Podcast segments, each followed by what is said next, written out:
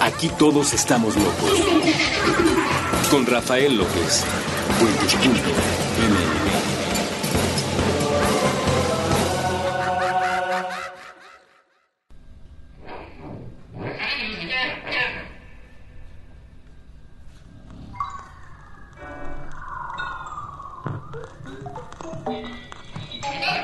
¿Para qué llegar primero y solo? Mejor con todos y a tiempo. León Felipe. Hola a todos y bienvenidos una vez más a este programa que se titula Supracortical. Hoy estoy muy, pero muy, muy contento, pero estoy más, más, más nervioso porque estoy aquí con la persona que más veces ha venido como invitado al programa de Supracortical, siendo, eh, vamos a decir, entrevistado, que no es precisamente el término correcto, por la persona que más veces ha sido invitado al chiste del sofá a platicar con el maestrísimo Andrés Vargas Russo. Bienvenido. Rompiendo récords siempre. Rompiendo récords. Oye, si los dos estamos nerviosos no va a salir bien el programa. Me preocupa mucho. Y sospecho que yo estoy más nervioso que tú, así que... No sé. eh, una disculpa por adelantado y muchas gracias por invitarme. Mira, aquí la gran ventaja es que tú eres comunicólogo, yo no, yo soy doctor, yo no sé hacer entrevistas. Por eso te invité a ti precisamente para platicar con, conmigo en esta, en esta primera ocasión que estoy platicando con alguien más, aparte del monólogo que normalmente hago en supracortical, porque te agradezco mucho que me hayas invitado en otras ocasiones, me hace muy fácil platicar contigo eh, en los micrófonos, así es que bienvenido, maestrísimo Andrés Vargas Russo.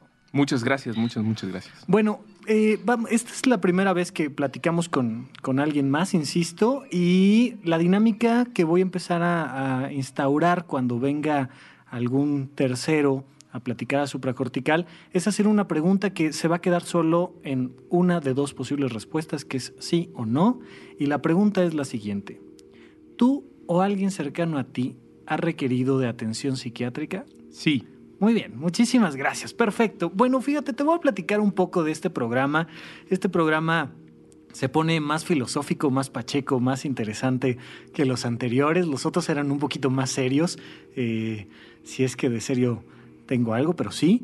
Y la idea sobre todo surgió de, de, escuchar el programa que se hizo en subtexto por Magali Urquieta cuando entrevistó a Julio Martínez Ríos.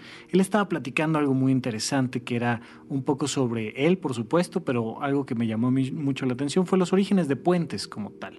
Esta es una plataforma que desde la primera vez que yo la, la conocí me fascinó, me encantó y Julio hablaba mucho de que eh, uno de los pilares para la creación de Puentes era dejar de usar en Internet eh, la primera persona del singular para cambiarla por un nosotros.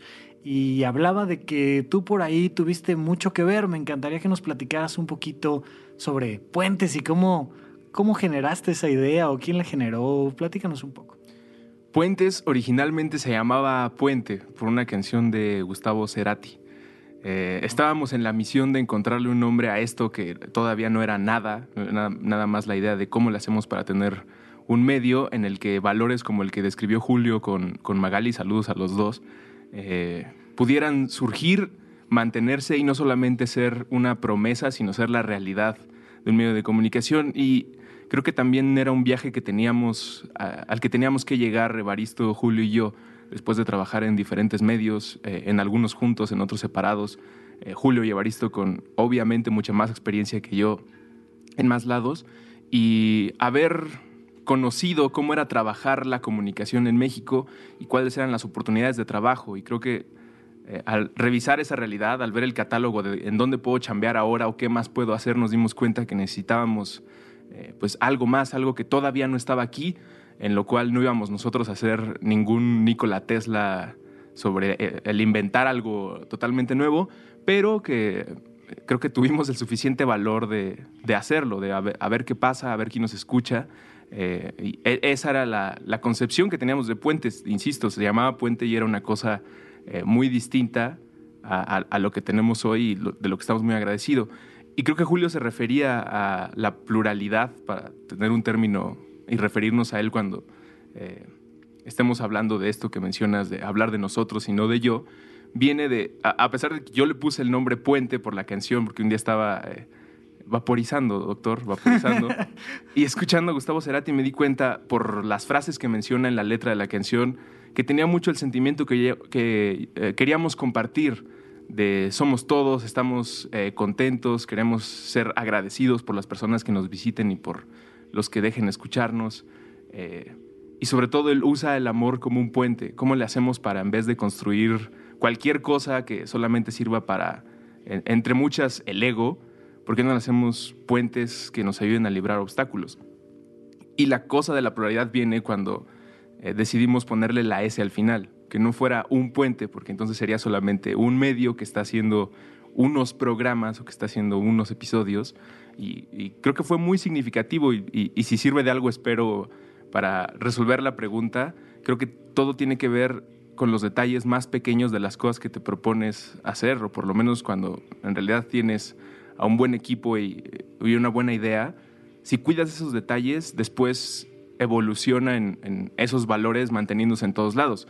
Eh, el nombre te compromete a lo que tienes que hacer. Si te llamas eh, la peor leche del pueblo, eres muy afortunado porque tienes que entregar la peor leche del pueblo, pero si te llamas sociedad funcional, por ejemplo, una empresa en la que colaboro, pues, tu compromiso tiene que ser de ese nivel, si no, eh, pues, ¿de qué estamos hablando? Claro, está interesante. ¿Y eh, qué fue lo que más trabajo les costó al iniciar? Y sobre todo me refiero a, ¿les dio miedo, no? Este, lo, lo más complicado fue económico, administrativo, personal, interno. ¿Qué fue lo más complicado?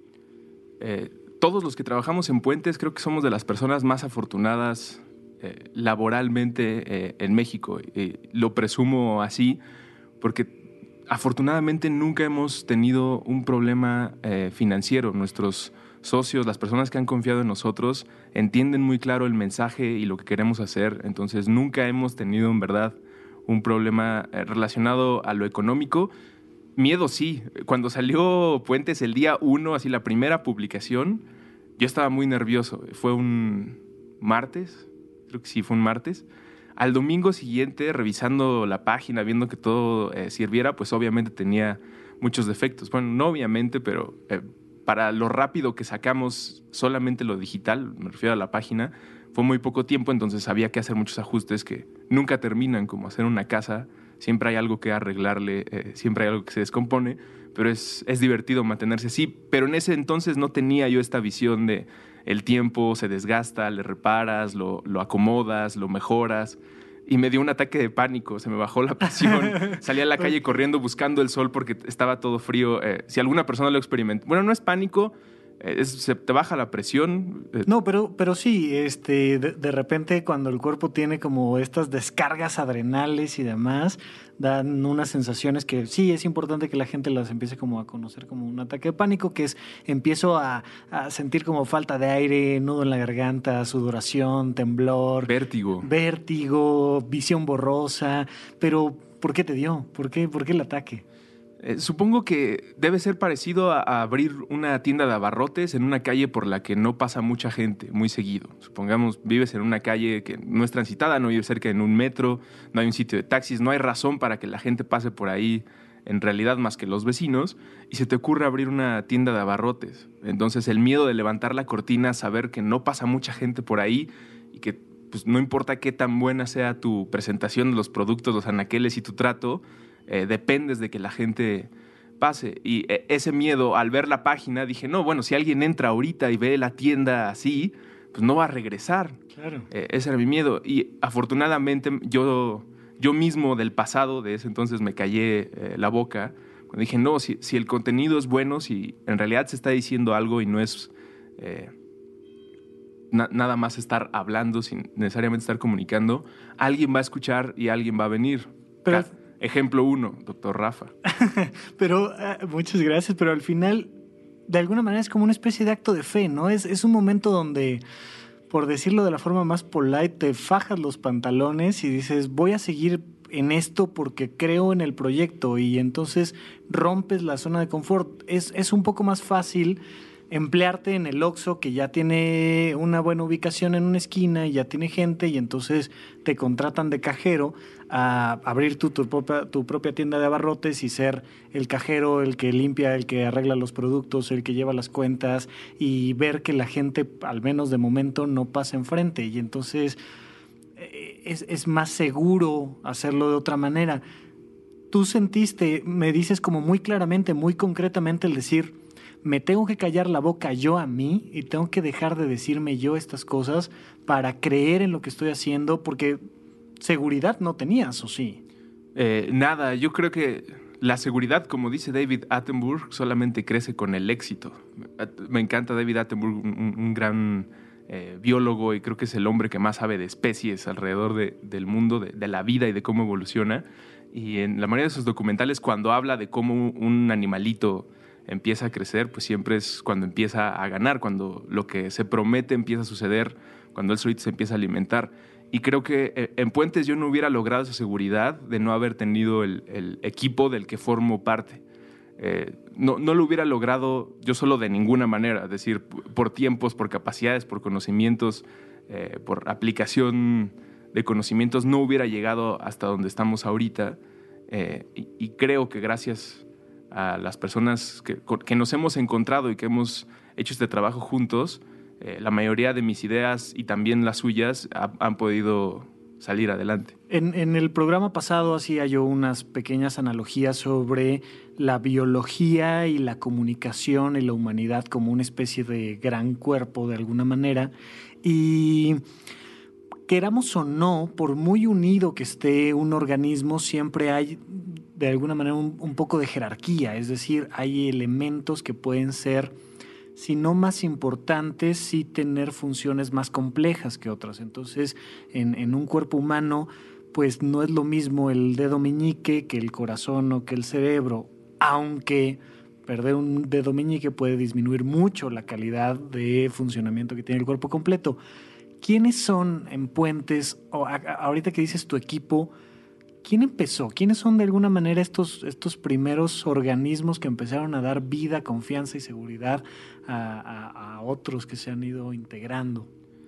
Mm, sí, sí los puedo acomodar en fila, solamente creo que siguiendo el ejemplo de las células, eh, ha costado muy poco esfuerzo hacer que todos los que hemos llegado a formarnos entiendan cuál es, qué es lo que están aportando y cómo eso se va a ver reflejado en lo que queremos comunicar. Y afortunadamente eh, siempre el mensaje ha hablado por todos, por la calidad de nuestro trabajo, por lo que queremos decir y a las personas a las que queremos llegar. Creo que esos serían los tres aspectos. Empezamos, eh, Ahmed Bautista, que es socio de Kichink y de Caradura, de Mercadorama, es, es un empresario mexicano muy joven, muy exitoso, muy, muy, muy trabajador, que lo conozco desde la época de Reactor. Ahmed, eh, cuando nosotros estábamos en lo que algunas personas en Twitter llaman el exilio de la estación, que fue en realidad pues, los tiempos en los que una persona decide dedicarse a una cosa, después quieres crecer, quieres hacer otras cosas y te das cuenta que, eh, por, en, nuestro, en mi caso particular, pues, el lugar en el que estaba eh, ya no me permitía hacer más, más que presentar música, lo cual es algo que extraño con todo el corazón. Sí. Eh, pero que ya no, ya no tenía más a dónde desarrollarlo por la naturaleza del medio. No tiene nada que ver con censuras, odios, rencores. Es la naturaleza de esta tienda de abarrotes es que solamente venden productos de estas marcas. No podemos incluir eh, otros productos. A mí me interesa, pues, ¿qué haces? Te despides y tratas de encontrar ese otro lado. Y así, pues yo diría que los primeros que llegamos fueron Evaristo, Julio eh, y yo, porque fueron los primeros que platicamos de cómo se nos iba a ocurrir y después todo el equipo, si me acuerdo bien, los voy a decir cómo fueron integrándose así de ya firmar algo. Era eh, Aldo, María, Mitzi, Boludo, bueno, Andrés Durán, para que no se enoje, eh, Paula, Jimena, después de Mitzi, Edlin, Paco eh, y todos los generadores de contenido con los cuales estoy también muy agradecido. Muy agradecido y la verdad es que yo estoy muy impresionado. A mí de verdad eh, fue mentalmente en mi concepción de Puentes un parteaguas escuchar la, entrevista de Julio porque es y, quiero hacer ahorita un, reconocimiento. Aquí a mi derecha está el maestrísimo Aldo. Que siempre se sale en las grabaciones y ahorita ya se quedó aquí. Es que le, interesó la entrevista, lo cual ya, ya es ventaja. Eh, porque Julio hablaba mucho del gran trabajo que están haciendo gente como Aldo, como Mitzi, eh, como María. Y, y, mucho de lo que escuchamos en los promos, en los contenidos, tiene que ver con ellos. Y cuando llegas tú aquí a Puentes, que es un espacio poco sui generis, es como llegar a el departamento de uno de tus cuates con el que llegas a echar una buena plática, así siento yo cuando... Ya nos quemaste de que hay puffs. cuando llego, llego aquí a, Puentes, parece, sí, parece el depa de tu cuate soltero que tienes en la universidad. Una cosa pero, pero, el más eh, refinado de la soltería. El más refinado. O sea, no vas a ver calcetines ni... A lo mejor el es que yo sí cuando vivía en la soltería, mi referencia es muy, muy burda. Sí, sí, sí, por supuesto, digo, todos. Es, es, como, es como el depa cuando ya, cuando ya tiene novia, el chico este todavía no se casa. Eh, me, encantó. Ya los platos ya están lavados, la, cama está tendida, pero nada más. Oye, quisiera ahí hacer eh, la anotación. Sí es porque procuramos mismo número de mujeres y mismo número de caballeros. ¡Wow! Fantástico. O sea, esa es una de las cosas que planeamos cuando imaginamos puentes. Todavía no sabíamos ni siquiera cuántos programas iba a haber, ni cuántas horas iban a durar, ni si íbamos a hacer una entrega eh, día a día o si iba a ser como lo tenemos ahora en una parrilla de cinco al día. No teníamos idea de eso, pero ya teníamos desde lo más profundo de nuestra intención y expectativa que hubiera suficientes mujeres trabajando en todo lo que se pueda, eh, que si se ocupa un hombre, se tenga una mujer, si tiene una mujer, ocupa un hombre, a menos que sea un puesto de solamente una persona. Y creo que eso ha ayudado a cosas como que eh, Puente se mantenga como un lugar limpio. Sí, básicamente, digo, ya, ya los padrinos mágicos habían explorado un poco la posibilidad de que el, el, mundo estuviera dividido solo por hombres y mujeres y fue un capítulo que yo disfruté mucho. Pero bueno, llegas, llegas a este espacio y te encuentras en uno de los rincones eh, a, un chico trabajando, eh, metido en la computadora, que como hasta la tercera vez que vine, ah, no, pues yo soy Aldo, ah, pues tanto gusto, y, y ya, o sea y cuando, cuando Julio explica un poco, y digo, yo hablo de Aldo porque se mencionó en, en, el programa y porque está ahorita aquí a mi derecha, pero yo sé que cada uno de los miembros de Puentes tiene un, papel así de relevante. Cuando se menciona lo que él hace, de, repente la sensación que te des, wow, o sea, le, le da un toque mágico que es precisamente lo que uno de los elementos que me atrapa a la hora de escuchar yo como, como, un consumidor del contenido de Puentes, de repente escuchas un promo que tiene arreglos musicales o sonoros que dices, esto va más allá de una necesidad laboral, esto trae amor en sí mismo. ¿Cuál ha sido tu experiencia respecto a convivir con tantos artistas? Porque yo lo que veo aquí de una u otra manera es que la gente llega y expresa sus emociones en su trabajo y eso es arte gratitud, eh, creo que he repetido afortunado y agradecido desde el principio, pero es, es lo que tengo. Y, sé que al mismo tiempo debería de subir un poco la parte en la que digo, nos lo hemos ganado, es algo que hemos construido, pero en, realidad me rebasa la cantidad eh, de gusto cuando escucho una pieza que entrega escrita por Julio, eh, hecha por Aldo o por Magali, que también ya nos entregó una pieza, o que esa motivación, bueno, esa inspiración a través de lo que está haciendo el equipo le llega a personas es eh, lo que más agradezco y creo lo más funcional de Puentes. Y, creo que en la expectativa de un músico, un productor, un pintor, un productor, diseñador de audio, pues tendría que estar el tocar eh, nervios y partes de una persona lo suficiente como para que a partir de ese momento piense diferente, que no es que le va a cambiar la vida por completo, pero puede que sí. A mí promos de radio en 1999 y 2000 sí me cambiaron totalmente la perspectiva de muchísimas cosas, de la política, de mi entorno, de la sociedad mexicana, eh, del planeta. Esa clase de cosas me generaban una curiosidad, me hacían una cosquilla tan especial que mira ahora en dónde estoy y con quiénes estoy trabajando. Entonces creo que eso lo platicamos cuando tenemos reuniones y es algo que siempre les trato de transmitir. Eh, que su trabajo, nuestro trabajo, el que hacemos todos en conjunto, le puede llegar a una persona que puede entender ese mensaje y que puede hacer, eh, espero, en menos de el tiempo que nos ha tomado a nosotros, un nuevo medio o un nuevo eh, pues, arte, pieza, escritura, texto que ayude a seguir cambiando la, la, realidad. Yo voy a platicar dos, dos muy breves experiencias, una antes del corte y una después, pero fíjate que sí creo que puede ser algo que te transforma la mentalidad, la vida en general. Eh, cuando Julio estaba platicando en esta entrevista, yo creo que un poco por condicionamientos, un poco por precisamente lo que venimos a platicar el día de hoy, a mí me dio miedo escuchar lo que era Puentes una vez que Julio lo explica, porque me dio la sensación de yo no tendría por qué recibir la oportunidad de tener abierto el micrófono en un espacio de ese nivel de calidad la verdad es que así casi me dan ganas de, llamarles y decirles, ¿sabes qué? Olvídate de supracortical, yo ya me voy, muchas gracias. Ustedes sigan haciendo este gran trabajo que hacen. Yo no voy a contaminar de alguna manera, yo que no, no soy locutor, yo que no estoy haciendo como algo tan grande, pero creo que de alguna manera, como lo mismo que platicabas tú, uno tiene que aprender a callarse la boca cuando uno tiene que callarse la boca. Y decir, ¿sabes qué? Mejor que me corran ellos y yo voy a dar lo mejor de mí y a ver qué pasa, porque a la hora que te acercas a gente que es mejor que tú, que yo creo que aquí por demás todos son mejor que yo, eh, vas aprendiendo de ellos y tú te vas convirtiendo en alguien mejor que puede aportar. Esa es mi idea. Ojalá, ojalá al público le vaya gustando un poco este, la perspectiva de supracortical y ya platicaremos después del corte un poco más sobre ti y tu experiencia en este nosotros. Así es que vamos al corte y regresamos en unos minutitos después de los grandiosos promos que hace Puentes.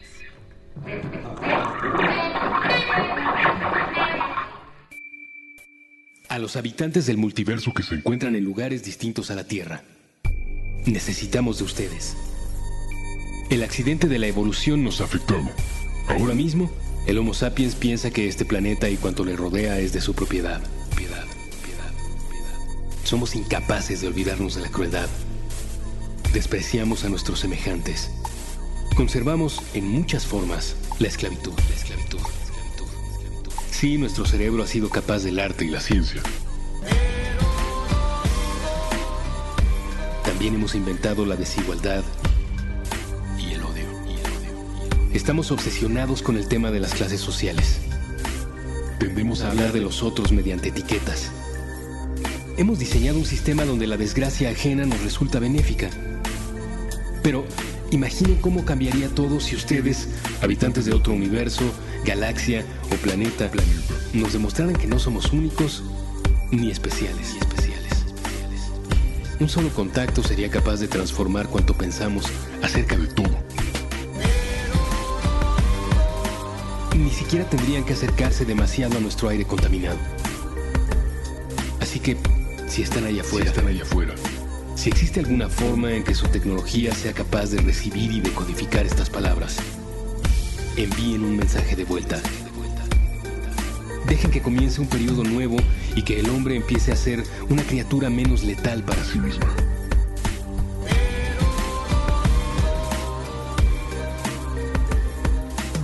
Es importante, es importante y es urgente. Un mensaje de puentes.ml para la vida más allá de la Tierra.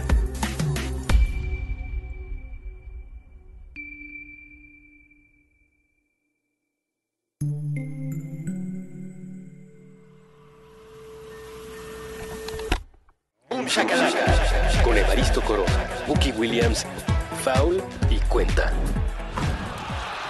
Nuevo episodio todos los sábados a las 10 de la mañana puentes.me. Supracortical. Ya estamos de regreso en Supracortical. Eh, ustedes saben que el texto que va debajo de ese título es Aquí todos estamos locos y espero que sí.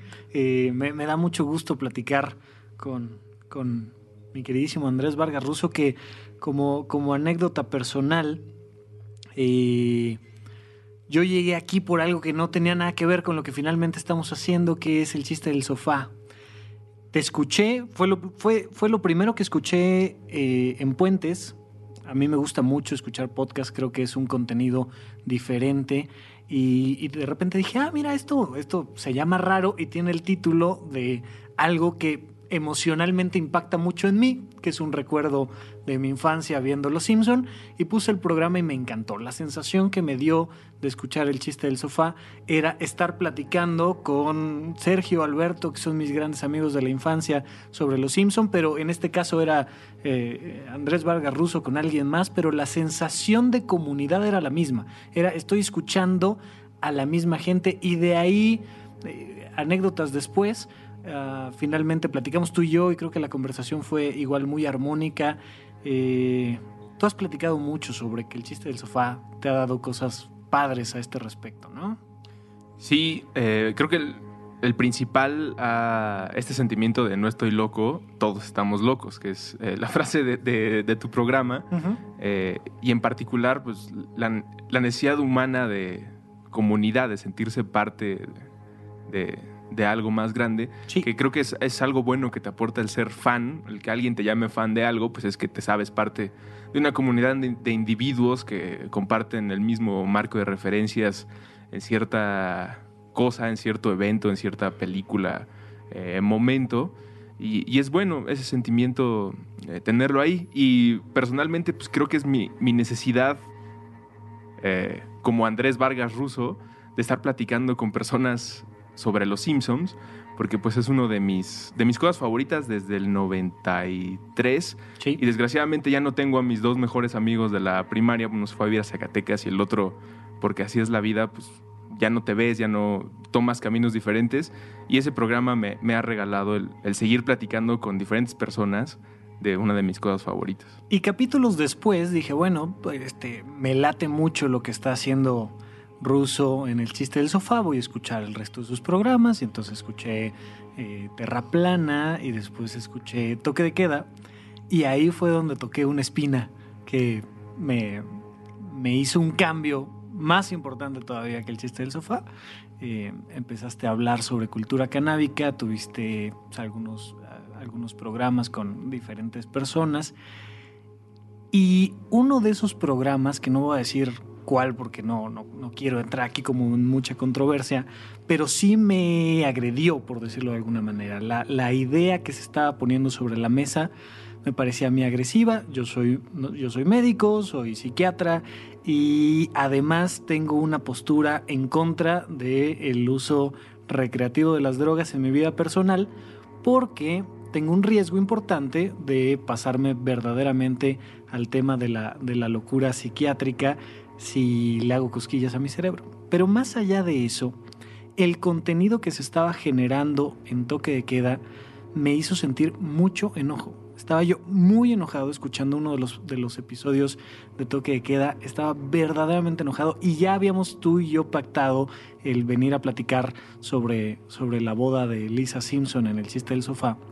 Y fue una experiencia interesante porque que es algo que he ido platicando un poco aquí en el programa. Cuando tú estás muy enojado con algo, lo que sea, significa que hay algo mal adentro de ti. Las emociones negativas son una alarma que te dicen estás pensando de forma errónea, estás eh, viendo la vida de una manera inadecuada y por eso estás sintiendo ese nivel de enojo. Entonces dije, ¿qué está pasando en mí? Que estoy tan enojado con lo que estoy escuchando. No, no me están haciendo nada. O sea, finalmente estas personas, ahí está, ellas son y, están poniendo una idea sobre la mesa, pero a mí me está verdaderamente desquiciando me puse a reflexionar, trabajar y pues la conclusión fue muy simple. Eh, soy intolerante. Soy intolerante a la gente que tiene un consumo recreativo y sobre todo irresponsable de una droga en especial, una sustancia en especial. Entonces dije, lo que tengo que hacer yo es transformarme y ser más tolerante. Entonces me puse como tarea escuchar todos los programas de toque de queda y hoy en día, gracias a Ruso, soy una persona mucho más tolerante. Tuve la oportunidad de venir, platicar en, en, dos ocasiones en toque de queda y mi perspectiva, no solo sobre la cannabis, sino sobre la gente que la consume, sobre sus posibilidades de uso, sobre su capacidad para aportar algo al planeta, se transformaron. Entonces, yo quiero agradecerte públicamente que estés lanzando ideas tan fuertes, tan claras, tan bien armadas y al mismo tiempo tan amables, porque es una persona muy amable con la que uno no se puede enojar, eh, que hacen que algunas personas, yo espero que cada vez más, se vuelvan más tolerantes, más incluyentes, porque a final de cuentas el hecho de que yo haya transformado mi visión sobre ciertos elementos, especialmente la cannabis, no me ha hecho consumirla. Es decir, si yo no quiero consumirla, no la voy a consumir y punto. Pero me hizo una persona más tolerante, te lo quiero agradecer públicamente y quiero de aquí tomar un poco para preguntarte, ¿tú cómo entraste a ese mundo? ¿Tú cómo entraste a la idea de decir, bueno, esto es algo que forma parte de mi vida? ¿Por qué? Me da mucho gusto que, que te haya hecho una persona más tolerante. A veces necesitan 52 toques de queda, a veces con un toque basta.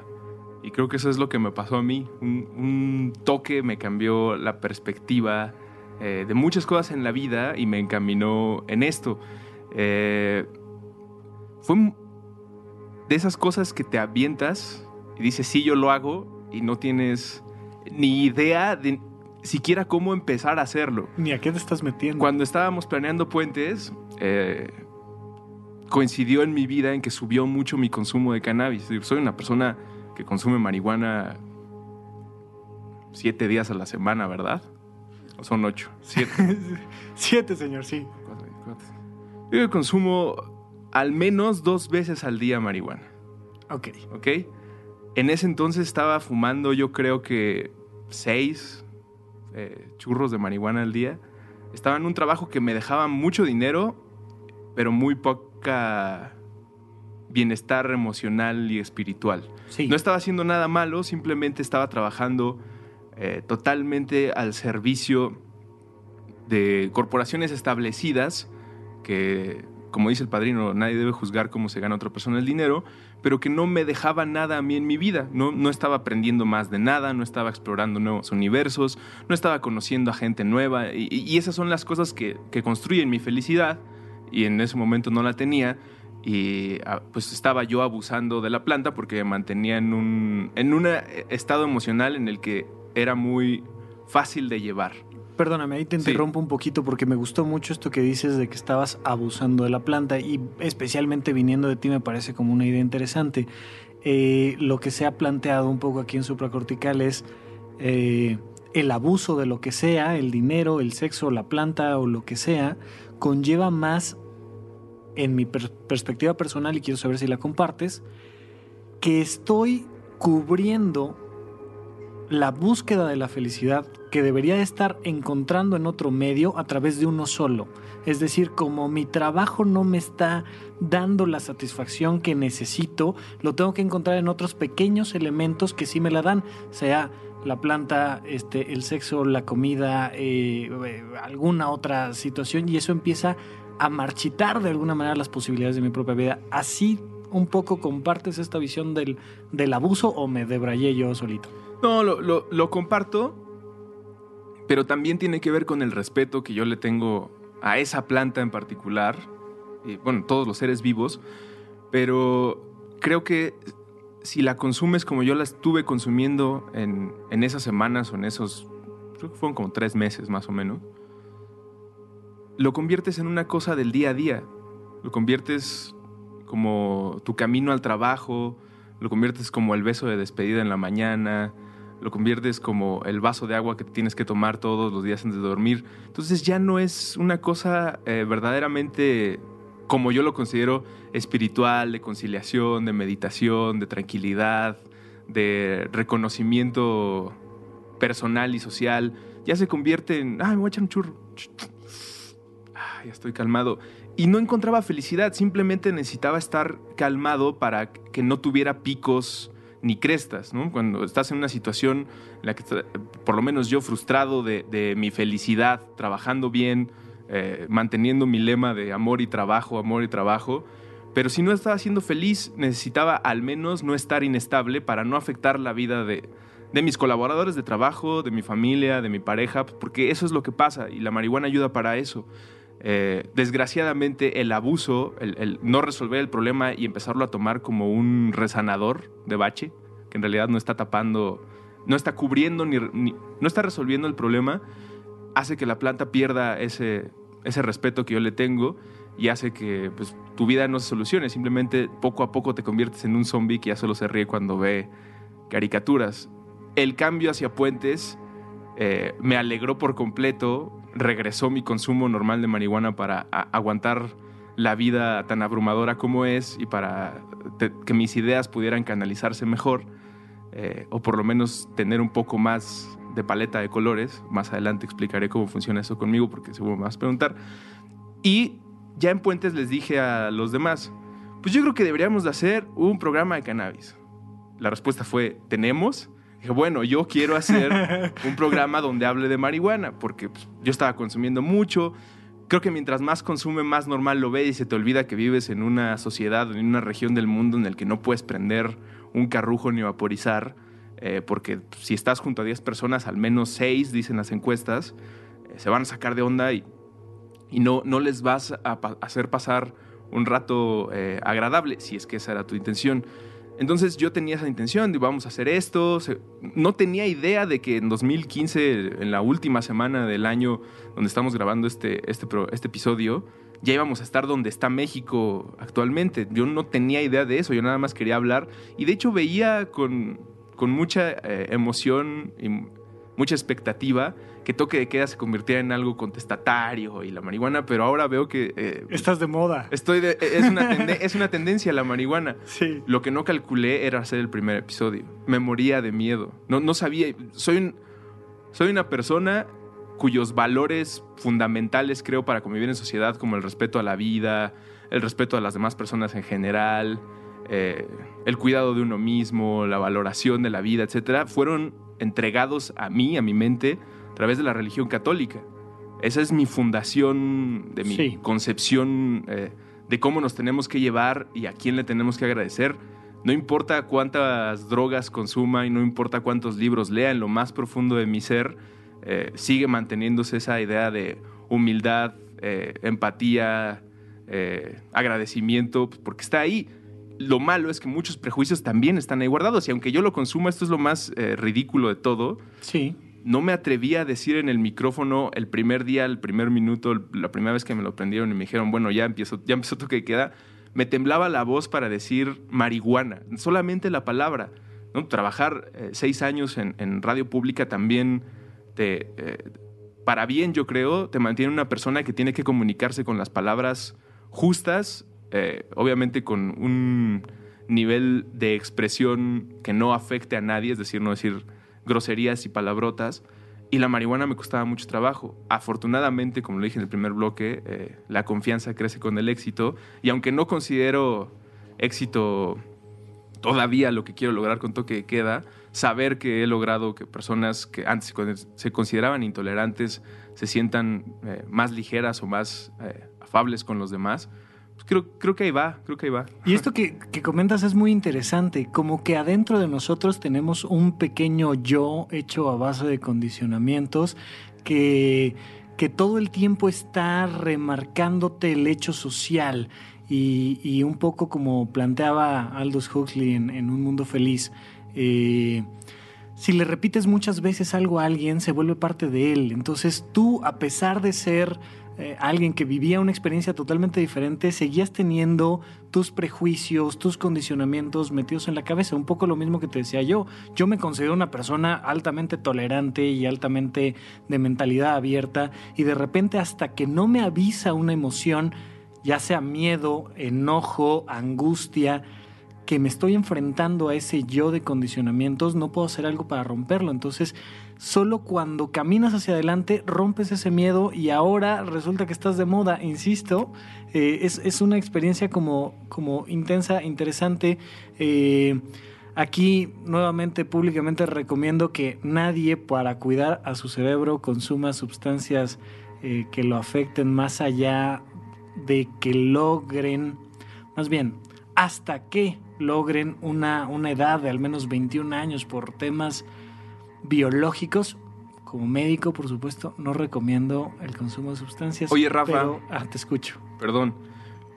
Pero también lo de los 21 años es más social que biológico, ¿no? Mm, no. O sea, sé, sé, sé y pueden escuchar toque de queda porque hablamos Sí, de eso al respecto, sí. que sí tiene algo que ver con, con la biología y cómo se desarrolla tu cerebro y cómo Sí. te vas a desdoblar eh, biológicamente tu cuerpo. Pero socialmente, y conforme a lo que estamos platicando en este programa del yo y lo social, pues tiene mucho que ver porque a los 21, en la en mayor parte del mundo, ya te consideran un adulto y probablemente puedas disfrutar, no, es una, no estoy hablando de que sea seguro, puedas disfrutar lo que sea que quieras en la vida Sí. sin que nadie más te vaya a, a molestar. Sin que te vaya a molestar, pero, pero sí tiene como, o sea, sí, sí es importante considerar la parte biológica, es decir, es como si vemos a un niño de 10 años haciendo pesas en el gimnasio, pues por pequeñas que sean, estás, estás poniendo en riesgo su físico, Ex- ¿de acuerdo? excelente ejemplo. Sí, o, o sea, nada más, es, es así de simple. Ahora, este, este pequeño contexto lo pongo un poco para que nos digas a qué edad empezaste tú, digo, todo bien, nada más Hablar o fumar. a fumar. Eh, a los 16 años, Ok. en, cuando estudiaba en la vocacional, me junté con los eh, chicos más frescos de toda la escuela. Bueno, intenté juntarme, me tardé mucho tiempo en que me aceptaran.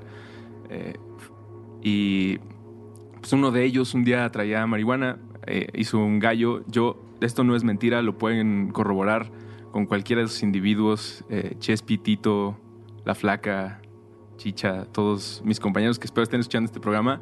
Me espanté y le hablé a mi mamá. Ok. No le dije a mi mamá que, estaban eh, forjando un carrujo de marihuana. Ajá. Nada más vi la planta y escuché que alguien dijo la palabra mota y le hablé a mi mamá para decirle que estaba en una fiesta y que ya no me estaba gustando y que si por, por favor podía pasar por mí. 16 años. Me recordaste a cuando eh, Homero pone piquete en el ponche en su primer día en la Sí, universidad. Sí, fue- fue, eh, yo estaba así impactado. A la segunda vez me estaba muriendo de miedo. eh, le agradezco muchísimo a mis amigos de haberme presionado.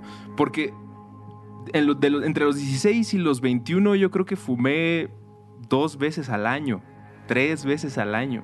Claro. O sea, no. Para empezar, no tenía dónde conseguir la planta. No me iba a rifar a, a- a los lugares a los que mis amigos me contaban iban a comprar, pues porque imagínense, le tenía miedo a- al churro. Le hablaba a mi mamá cómo demonios iba a ir a Tepito, cómo demonios iba a ir a la esquina de tal colonia donde está un güey en las papas.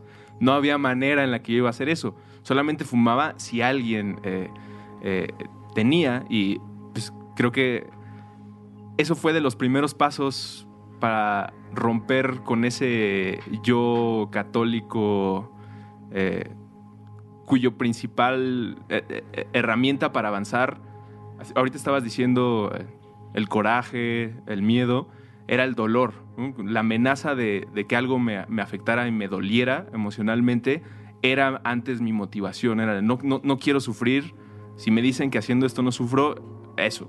Ni siquiera miedo de temor, era más de no, no quiero sentir dolor. ¿Te acuerdas de al- alguna experiencia en especial? Digo, estamos a punto de hacer nuestro, nuestro corte, a lo mejor lo platicamos después del corte, pero sí, me, me gustaría plantear la pregunta y que no la, no la contestes después del corte. ¿Hubo alguno de esos toques en especial que dijiste, wow, esto me está quitando este sufrimiento, este dolor emocional?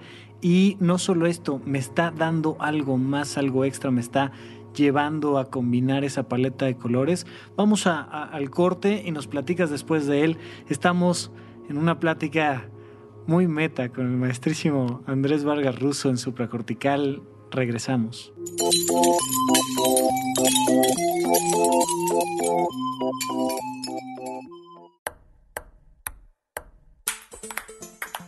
Prestar pensamientos, pelotear partidos, platicar películas, palidecer por placer, pintar paisajes públicos, postularse para Padawan, pasear por planos paralelos, percibir pequeñas partículas, por palabra procrear planetas para par, progresar por plataformas pixeleadas, pulir parlamentos, proteger paraísos, pa, pa, pa, pa, pausar. Puentes propone probar, preguntar, permitir, participar, persistir, pajarear, practicar, permanecer, palpitar, perseguir, parar prejuicios, permutar. Permea paz. Proyecta puentes.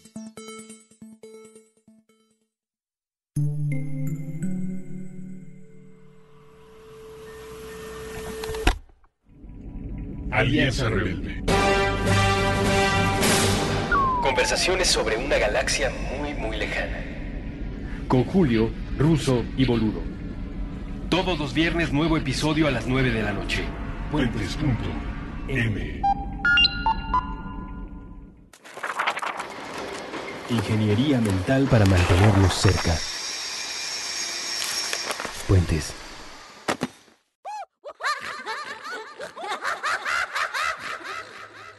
Bienvenidos de regreso. Vamos a este último bloque. Está muy interesante. Digo, yo sé que aquí eh, tú eres de los, de los pilares famosos, pero de todas maneras, platícanos.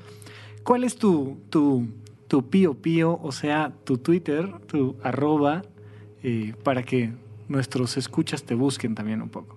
R-U-Z-O, perdón por la Z. No, no, no, al contrario. Yo insisto que esa Z es lo que lo hace distintivo y siempre hay que tener un elemento distintivo.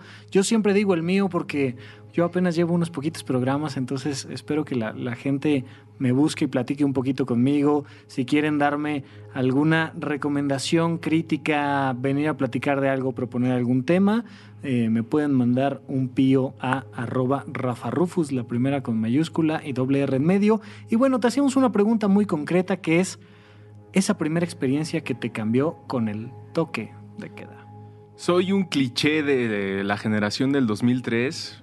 Eh, una de esas veces que fumé, de tan pocas entre los 16 y los 21, eh, escuchando Mars Volta en la, en la escuela, en las canchas de atrás de la vocacional 13 del Instituto Politécnico Nacional, uno de los alumnos de la generación 2003 se echó, no, no me eché un gallo, o sea, le di como dos jaloncitos y, eh, está, y escuché un disco de Mars Volta y me, te insisto, es un cliché, pero me destruyó el, el cerebro. O sea, es- escuché música como nunca había escuchado hasta ese entonces. Mi- mis gustos musicales eran limitados a, a- a cierto rock de cierto momento en la historia, entonces no, no tenía referencias de jazz, de otro tipo de ritmos, de otra manera de, de hacer música. Eso no quiere decir que Mars Volta sea una innovación radical, simplemente pues, para un joven Andrés de hace 10 años, no, hace 12 años, pues era, era, era muy especial. Y pues estarse acostado ahí en el césped, despejado, las nubes, el pastito, como que todo sirvió. Rara, muy, muy rara, este sentimiento de liberación y, y lo que hablaba del dolor, me pudo haber cambiado más cuando fumaba marihuana después de los 18 años y bajó. ¿no? Falleció mi mamá y en vez de que la marihuana me ayudara a estar tranquilo como eh, se pude eh, creer en base a lo que dije en el bloque anterior, no, no aportaba nada. No hacía el sentimiento más grande, no hacía el sentimiento, eh, el dolor me refiero más corto, Sí. no hacía nada. Entonces lo dejé, lo dejé por todo ese tiempo porque era como tomarme un vaso de agua, no, no me servía. Ahí es cuando creo que uno de los prejuicios que tenemos con la planta es que es necesariamente para escapar. Hay personas que lo pueden utilizar para eso y que tal vez necesiten otro tipo de ayuda que no sea la planta. Y la otra es que, digo, algunas personas ponen sobre la mesa la idea de que es la única vía para superar ese sufrimiento.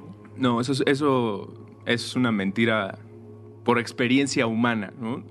Eh, que es lo que el otro día siento que queda. Si quiere, si quieres saber un poco más sobre lo que le ha pasado a cierto individuo que ha consumido cierta planta, animal, pescado, no sé, pues busca sus experiencias. Y afortunadamente tenemos más de eh, 2000 años de historia y hay personas que han anotado en algunos lados, no te comas ese hongo, si cometes esa flor. Entonces, si revisas en lo más reciente de- sobre el consumo de la planta, te vas a encontrar con que pues, si alguna persona le ha ayudado, tiene que ver más por cómo está esa persona encaminada y en lo que cree y lo que puede hacer. No se puede aplicar una cosa así de general, sobre todo para algo tan raro y específico como el dolor, como lo son todas las emociones. Cuando, cuando no encontraste ese alivio en la cannabis, ¿te lo dio alguna otra cosa? Leer, Ok. ¿Qué? escuchar otras eh, mentes en mi cabeza que no fueran eh, la misma idea constante. El dolor es como un loop. Seguramente muchas personas pueden identificarse de esto porque a- a- yo no lo, expli- no lo explico así porque yo así lo entendí, lo explico así porque lo leí. Eh, esto sobre el dolor. Eh, entras en un lugar donde solamente puedes pensar eso y por más que te quieras dedicar a uno de tus hobbies, jugar fútbol, prender los videojuegos, escuchar música, platicar con personas, no dejas de tener ese pensamiento constante y creo que pues, eso es, eso es muy, muy difícil de combatir. Fíjate que yo lo, decía la última vez que platicamos tú y yo en, Toque de Queda, yo decía, eh, yo escucho Toque de Queda porque me hace una persona más feliz. ¿Por qué? Porque me hace escuchar a gente que normalmente no escucho. Entonces, el, el como dices, meter voces diferentes en tu cabeza, te amplía la visión sobre el mundo, te amplía los horizontes de posibilidades significativas. Y ahorita que estás contando un poco tu experiencia, eh, regresando a Los Simpsons, me acordé de cuando la mamá de Homero ve ese corte eh, al quitarse el casco de uno de los jugadores de, fútbol y me pareció la misma experiencia, nada más que ella no consumió nada. Y en vez de Cream, yo estaba escuchando Mars Volta. Exactamente. Y, y, siempre, siempre hay una sociedad al lado que dice, oh, Unitas, ese corte sí se puede ver. Eh, siempre hay alguien eh, al que le gusta mantenerse en esta, en esta zona de confort. En mi experiencia personal, eh, hay muchas, muchas otras cosas como la literatura per se, pero la meditación, que algún día hablaré sobre qué demonios es la meditación, eh, y una serie de experiencias diferentes que te pueden dar esto mismo que tú consigues o conseguías a través de, la cannabis, que es la visión finalmente de que debe de haber más voces que solo la tuya dentro de tu cabeza para ser feliz. Y entonces vamos a usar esto como una vía de comunicación para hablar de de cómo cambia tu vida cuando te formas en la comunicación más amplia de la sociedad, eh, a diferencia de cuando te aíslas y te quedas pensando solo como tú siempre piensas o, actuando como solo tú actúas. Platícanos un poquito como de esta experiencia de ir más allá de ti. Eh, creo que tiene que ver con la cultura que consumí eh, en esa edad, específicamente a de los 18 a los 21, que fue mi carrera universitaria, eh, lo que consumía, lo que leía, lo que veía en internet, lo que descargaba, la música que escuchaba, las personas con las que me junté y me sigo juntando, eh, ayudaron a entenderme como parte del planeta, que es algo que luego en, Twitter el otro día una persona dijo que era ridículo, que siempre ponía de ya llegamos al asteroide tal o eh, ya encontramos agua en Marte. Y, parece que lo estuviera diciendo yo como yo y mis chingones atrás estamos explorando, pero no, lo digo como nosotros, eh, eh, el planeta. Igual lo digo así cuando nos estamos comiendo a los gorilas, a los bonobos en África porque somos unos desgraciados. que se entienda eso. Creo que nunca lo había dicho en, el micrófono, que cuando hablo de eso, obviamente no estoy hablando de yo y mis amigos, estoy hablando de todos nosotros, todos nosotros, en todos los idiomas, eh, eh, en todos lados.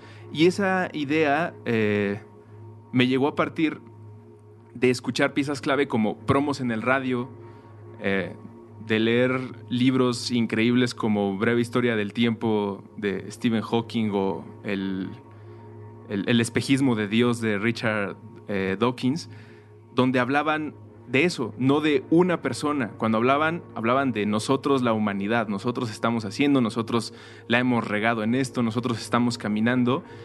Y es en la experiencia social donde realmente incluso los sentimientos, que era la cosa que a mí más me pesa en la vida, con la que eh, me considero particularmente torpe, así como hay inteligencia. ¿Cuántos tipos de inteligencia hay? Ayer lo vi en un, en un meme 7. bueno, es un decir. El número de inteligencias que haya, pues supongo que va a haber un número mayor o infinito de torpezas, a mí me tocó, eh, eh, especialmente en la emocional, pues no tener un buen control. Y entendí en esta reflexión de somos todos, mi trabajo como comunicador o como lo que sea que haga en mi vida, tiene que estar en base a lo que pueda aportarnos a todos, donde los sentimientos jugaron un papel eh, distinto, ya no era mi dolor, sino era de, ah, acabo de escuchar una canción que escribió un señor en 1968 donde está diciendo lo que yo estoy sintiendo y yo no puedo decir. ¿no? Yo no encuentro las palabras para describir cómo se está eh, desgarrando mi corazón y él lo está haciendo en, una poesía y con una música que eh, eh, expresa lo, que yo quiero. O estoy leyendo a esta mujer increíble que se fue a estudiar a los changos y lo que está diciendo aquí es el mismo sentimiento que yo tuve cuando me pasó esta situación. Y así fue como dije, no estamos, no estamos solos porque no estamos separados, somos eh, eh, la misma cosa. Sí, y más allá de, tiempos y de espacios, hay una resonancia. De repente, un texto, una expresión, un, promo, un algo te pega profundamente en las emociones. Fíjate que me, hiciste recordar una, una, historia de un sociólogo que, que llega al África profunda y está con una de las comunidades, está platicando con los niños y, trae caramelos y dice, miren, traigo caramelos, los vamos a poner aquí, nos vamos a alejar 5 o 10 metros y entonces vamos a hacer un concurso. El primero que llegue a la bolsa de los caramelos se los queda. ¿De acuerdo? ¿Todos? ¿Sí? ¿Listo? Una, dos, tres. Los niños se agarran de las manos y caminan todos hacia los caramelos y entonces los empiezan a compartir. Entonces dicen, no, no, es que no entendieron. O sea, el tema era quién llegaba primero. ¿para qué quiero yo todos los caramelos? Si estoy con todos mis amigos. Y entonces esta experiencia de, manada, esta experiencia de comunidad y esta experiencia que también es espiritual y energética, nos lleva a una sociedad, creo yo, diferente. ¿Cuáles, ¿Cuáles crees tú que puedan ser como los beneficios de que unos chicos en la Ciudad de México estén haciendo puentes para el mundo? Eh, ¿Cuáles son los beneficios de que algún chico que nos esté escuchando empiece a pensar no en sí, sino en nosotros? cuáles son los beneficios de que un gobierno verdaderamente piense en un nosotros y no en un yo. ¿Tú cómo lo percibes?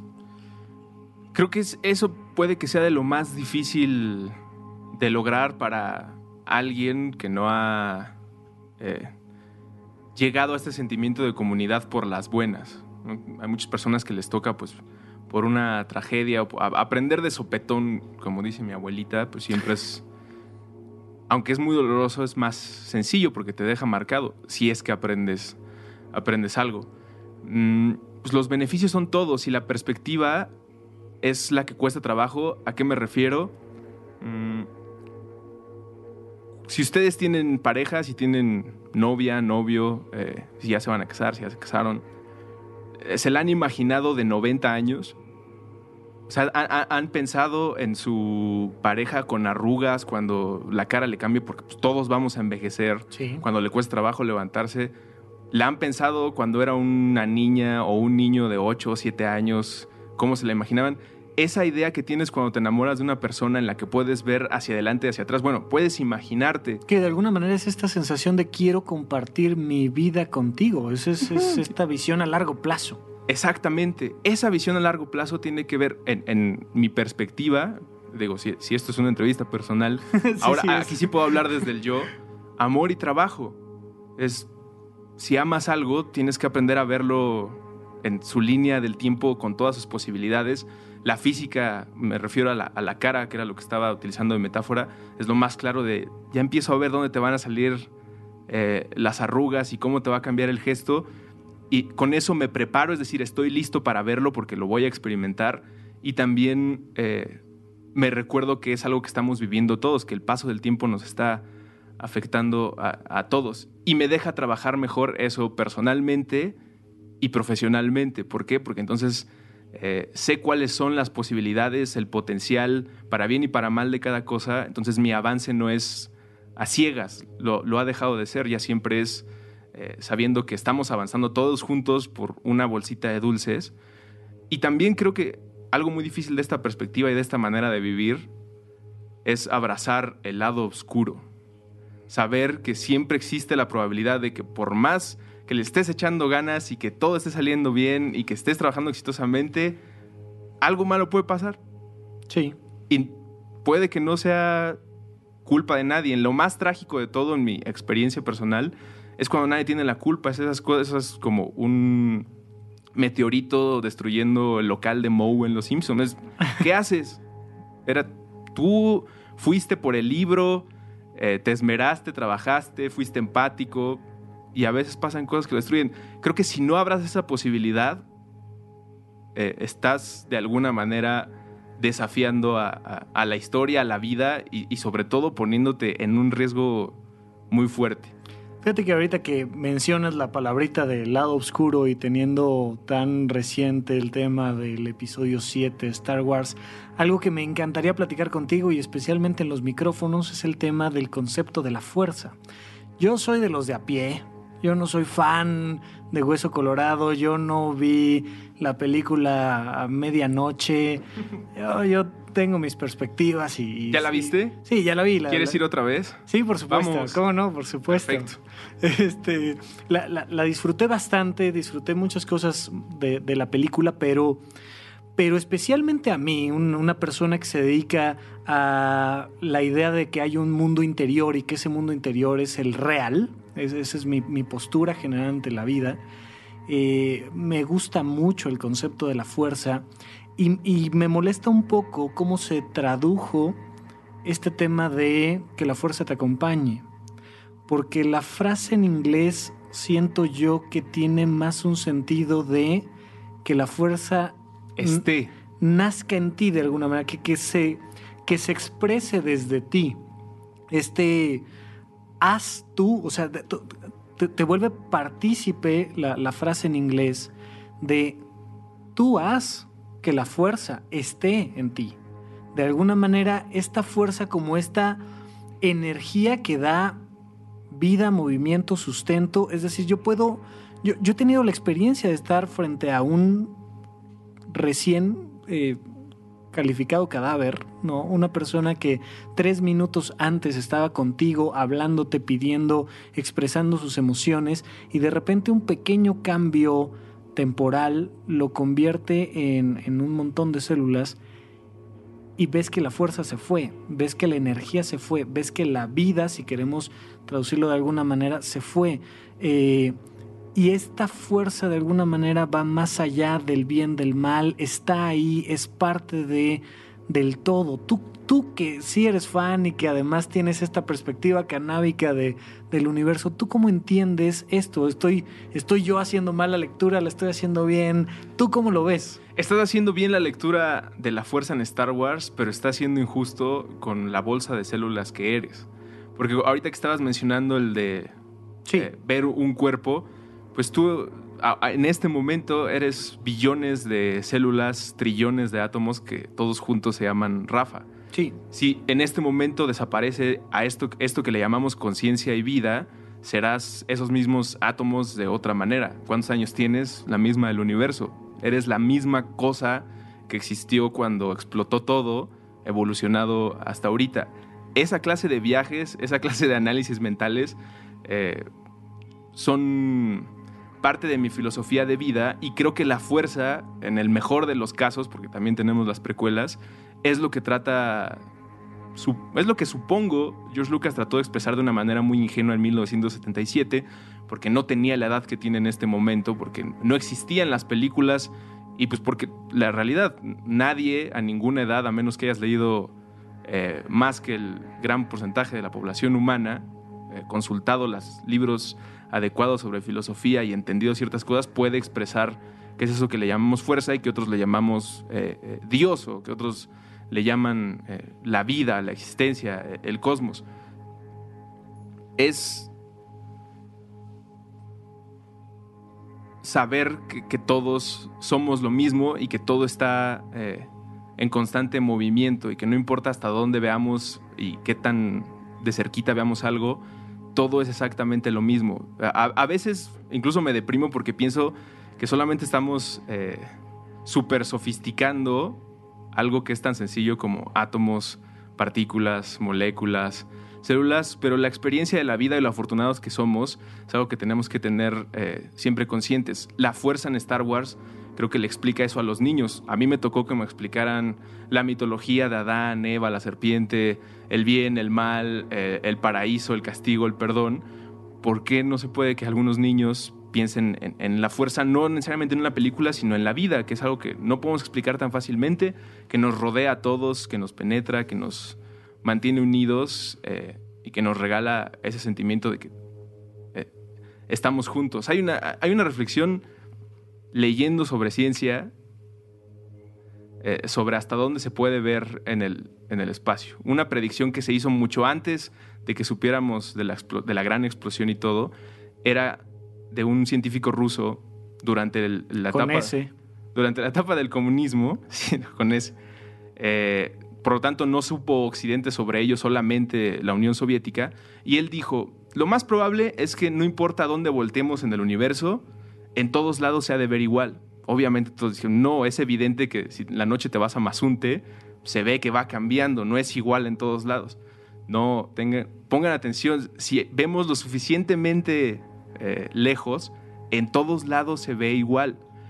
Y lo comprobaron tiempo después, cuando prendieron una antena para detectar eh, microondas muy, muy sofisticada, muy, muy sensible, se dieron cuenta que no importa hacia dónde apuntaban la antena, a todos lados llegaba la misma frecuencia.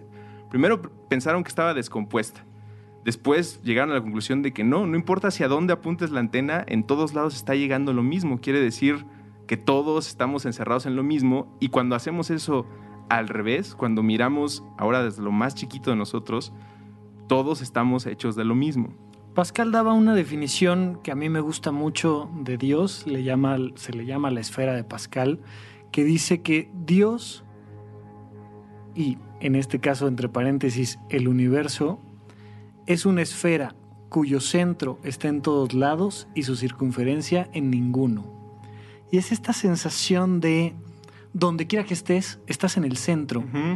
Y cada uno de nosotros somos el centro del universo y comprender que todos los demás son el mismo centro, creo que es algo que ya estamos llevando y lo estamos haciendo para terminar ya este programa, pero llevando esta conversación a lo más que da, creo yo, que finalmente es la idea de que somos un universo de universos donde cada uno es el centro de, este, de esta totalidad y más allá de una pachequez filosófica, si lo asumes, tu vida va a ser mejor. Esa finalmente es la idea de supracortical, aterrizar de lo más pacheco que podamos llevar esta conversación, que ya lo hicimos creo yo, a lo más aterrizado que es, vas a ver el tráfico diferente, vas a ver tu trabajo diferente, vas a dar ese beso de la mañana diferente, te vas a tomar ese vaso de agua diferente, vas a llegar a vivir tu vida y tu muerte diferente dependiendo de cómo comprendes tu propio universo te vas a relajar muchísimo. Sí, por supuesto. Eso, eso es creo que el principal y es una cosa que experimentas cuando consumes marihuana, si es que es una buena marihuana y te va bien. Te relajas mucho porque te das cuenta de esa realidad. Creo que ya no lo alcanzamos a tocar, pero te, tenías esta intención de compararlo con el astronauta, que es algo que yo también sí tento que queda. Muchos de los astronautas que han salido de la Tierra, que no son tantos como uno creería por las películas de ciencia ficción, pensamos que ya se fueron mil personas al espacio y no, no han sido tantas narran esa, esa experimentación de empatía, de fragilidad cuando sales y ves el planeta. Y es porque te enfrentas a otro cacho de realidad. A nosotros en, en, la vida cotidiana, en el tráfico, en el semáforo, cruzando la calle, viniendo a hacer tu trabajo, experimentas un cachito de la realidad. Los átomos experimentan unas cosas muy fantasmales donde partículas aparecen y desaparecen. Los planetas experimentan otro tipo de movimiento con gravedad, con luz, sin luz. A nosotros nos tocan tráfico, smog, colores, eh, bueno, una gama de colores, un tipo de radiación. Eh, y, en ese lugar donde nos encontramos, eh, nos puede que nos hagamos creer que es la única realidad que existe. Cuando un astronauta sale del planeta y ve que en realidad no estamos en planito, sino que es una esfera y que está totalmente solita y que no hay nada alrededor y que la luna está bien lejos, te das cuenta que es muy, muy frágil es una, y no deberíamos eh, de estar haciendo ninguna otra cosa que no aportara a todos nosotros. Creo que eso mismo te puede pasar si consumes eh, marihuana. No podré apostar todas mis fichas a que esa va a ser tu experiencia. Eh, sin embargo, te relaja. Y si no, busca por favor otras experiencias. Tú que me estás escuchando, tú que estás escuchando al maestrísimo Andrés Vargas Russo, busca la experiencia que te haga comprender que no eres alguien separado de la humanidad, de la sociedad, de la vida, del lado oscuro, del lado de la luz, por supuesto, pero todos formamos parte de lo mismo. Si lo comprendemos, tu vida, la tuya, la de quien me está escuchando, va a cambiar, va a ser diferente. Y la de la sociedad, la de México, la de Latinoamérica, la del planeta Tierra completo, va a ser diferente. Andrés, muchísimas gracias por acompañarnos. Se nos está lamentablemente acabando el tiempo, al menos en esta experiencia, pero muchas gracias por venir. Fue una plática fantástica, al menos en mi experiencia, y gracias por eh, abrirle a este psiquiatra loco el micrófono. Muchas gracias. Gracias a ti por invitarme y a todos ustedes. Eh, una disculpa por lo aventado de mi vida. Gracias a todos por escucharnos. Nos vemos, nos escuchamos cuando sea posible. Hasta la próxima. Esto es Supracortical.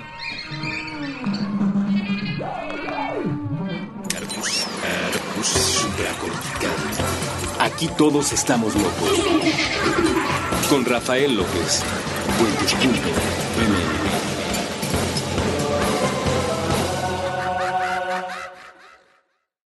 ¿Quieres regalar más que flores este Día de las Madres?